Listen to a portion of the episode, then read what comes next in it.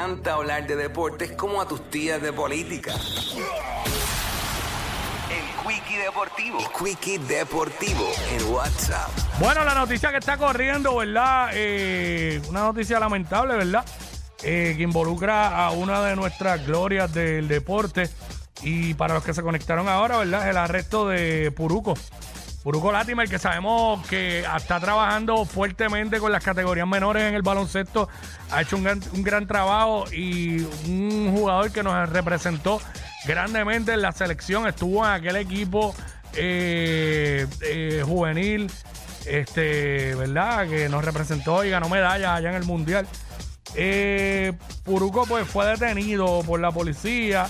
La información preliminar que hay pues, fue que sucedió en el residencial Luis Lloren Torres y que habría sido por drogas. No, no se sabe nada más. Es una noticia en desarrollo. Obviamente estoy diciendo tal y cómo me llegó la noticia en push notification. Obviamente, ¿sabes? No, no, no, no voy a inventar nada, añadirle ni a quitarle. Eso es lo que exactamente dice ahí. Pero muy lamentable, ¿verdad? Cuando sucede esto con, con nuestros deportistas.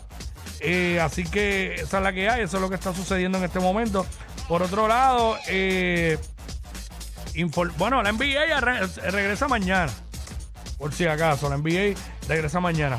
Bueno, tú sabes que el juego de estrellas, este fin de semana, todo lo que fue el, NBA All Star Weekend, eh, ha sido eh, el más visto a través de redes sociales y medios digitales en, la historia, con 1.75 billones de views.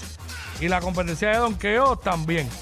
Así que, bueno, la cuenta de Instagram más vista, cuenta de marca más vista en Twitter, récord de sintonía en la NBA App y el Slam Dunk Contest más visto en la historia de la era digital.